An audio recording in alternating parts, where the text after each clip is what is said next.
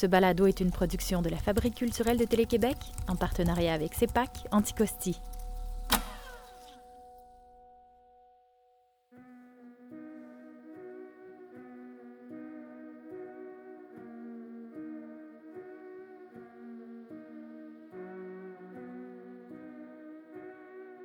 L'Anse aux fraises est à peu près une dizaine de kilomètres de Port-Meunier, donc euh, sur le chemin qui mène à la baie Sainte-Claire. Et il y a un petit embranchement qu'on prend, on se dirige vers la mer et on arrive à l'Anse aux fraises.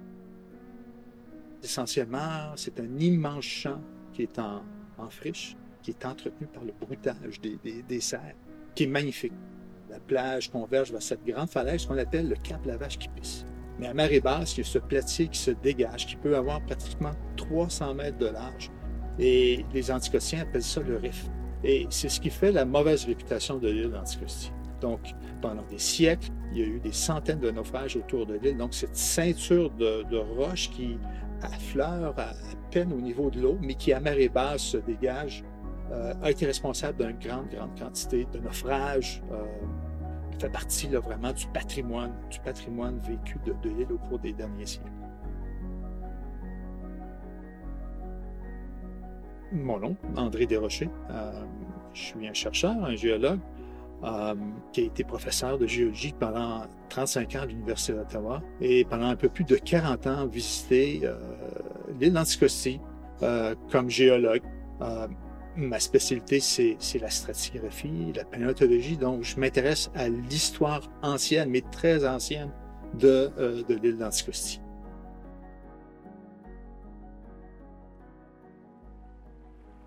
L'île d'Anticosti est un laboratoire à ciel ouvert où j'ai eu l'aide de dizaines d'étudiants gradués, où j'ai eu l'aide d'un grand nombre de collaborateurs, euh, de chercheurs à l'échelle internationale. Mais tout ça euh, va continuer.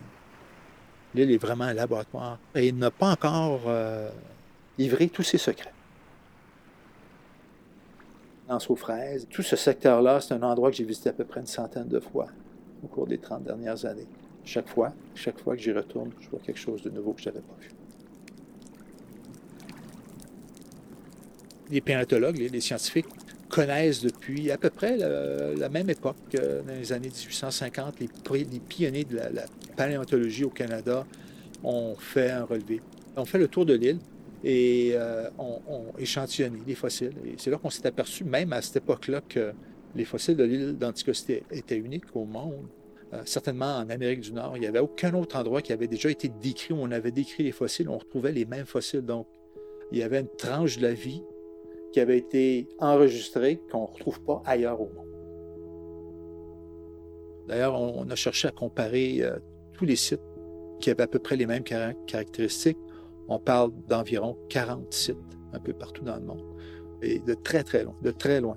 L'île d'Anticosti est un premier classe.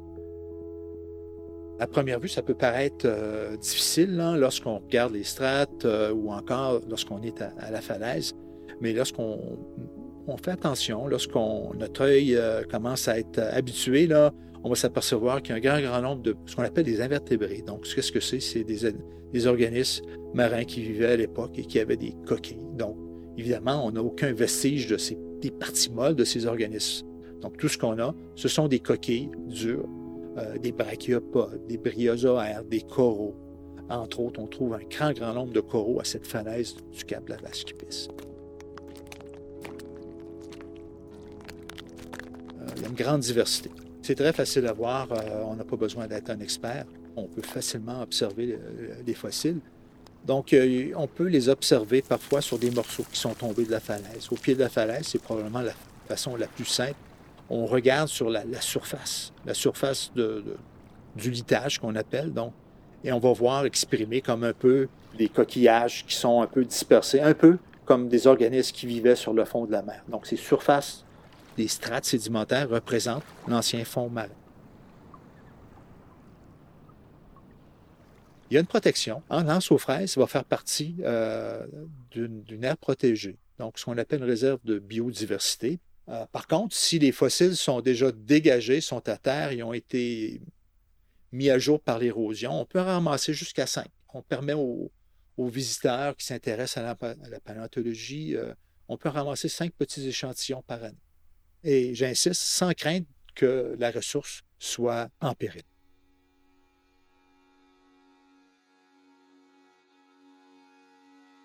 J'aimerais ça dire un petit mot rapide sur un peu l'histoire, l'histoire euh, de cet endroit-là, parce qu'il y a environ 150 ans, il y a quelques familles acadiennes qui sont venues euh, de la baie des Chaleurs, du côté du Nouveau-Brunswick, qui sont venues fonder une colonie, euh, qui était un endroit bordé par des champs, des champs de, fraises sauvages. à son apogée, le, le, village comprenait peut-être 25 familles, aux alentours de 200 personnes. Je pense qu'on devrait dire des âmes, parce que c'était une paroisse. il y avait 200 âmes. Euh, il y avait une église, on appelle euh, cette paroisse Saint-Ludger de Lens aux Fraises. Il y avait un cimetière. Il y avait une école primaire fréquentée par de nombreux enfants euh, il y a environ 150 ans. Qu'est-ce qui s'est passé? C'est que le sort du village s'est joué lorsque Henri Meunier, à la toute fin du 19e siècle, 1895, il la jette pour en faire une propriété privée. Donc, qu'est-ce que Henri Meunier a trouvé sur ce site, Lance aux fraises, ben, une population essentiellement formée en grande partie de pêcheurs, pêcheurs de morue, qui pratiquent une agriculture de subsistance en été. Mais l'hiver venu, ben, ils vont se transformer en chasseurs, en trappeurs. Ces gens, qu'on appelle les Anses au François, sont arrivés des environs de Batters, Caraquette, Paquetteville. Et si on va au cimetière, on va voir leurs noms. Hein, des Bezeaux, des Boudreaux, des Duguay, des Doucet, des Lejeunes, des Noël et des Poulains. Certains de leurs descendants vivent toujours aujourd'hui à Anticosti, dans le village de Port-Meunier. Euh, donc, ce qu'on voit aujourd'hui, c'est de cet ancien village de pêcheurs qui était abandonné au début du siècle dernier. Euh, c'est malheureusement quelques vestiges, euh, quelques maisons qui sont affaissées et un cimetière, un cimetière de, de village. C'est pas le seul cimetière qui existe parce que l'île d'Anticosti est un cimetière de fossiles. On sait qu'il y a environ 445 millions d'années, la vie s'est pratiquement éteinte aussi. Tout comme le village, au début du siècle dernier, la vie va pratiquement disparaître. 85% des espèces marines vont s'éteindre. Et c'est face à ce cimetière de lance aux fraises, dans les strates, qu'on peut voir le témoignage de où la vie s'est pratiquement arrêtée euh, à cette époque-là. Parce qu'à l'époque, la vie sur Terre n'existait uniquement que dans les mers. Il n'y avait pas vraiment d'animaux, euh, il n'y avait pas de flore terrestre. Donc l'île d'Anticosti aussi se trouvait dans un milieu complètement différent qu'il est euh, aujourd'hui. À cette époque, à la toute fin d'une période qu'on appelle l'Ordovicien, il y a 445 millions d'années, l'île d'Anticosti était près d'Équateur. Et il y a eu des grands bouleversements à l'échelle terrestre. On sait qu'il y a eu une grande glaciation.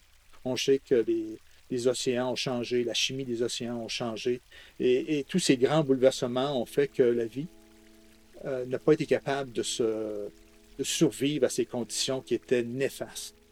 Et ce qui est remarquable, euh, le témoignage qu'on a dans, ces strates euh, de l'île d'Anticosti, c'est qu'après avoir pratiquement disparu, lentement, mais très lentement, la vie va reprendre son cours.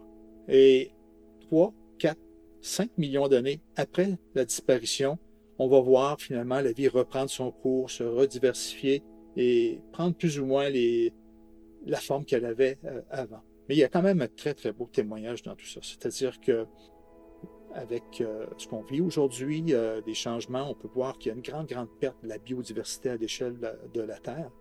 Bien, évidemment, on parle à de de causes naturelles, mais ces causes naturelles ont fait en sorte que ça a pris des millions d'années avant de revoir comme tel tous les écosystèmes marins reprendre leur, euh, leur, santé, si on veut, euh, reprendre où ils en étaient avant. Donc, c'est un message important que ce cimetière de fossiles laisse euh, comme témoignage à, à tout le monde.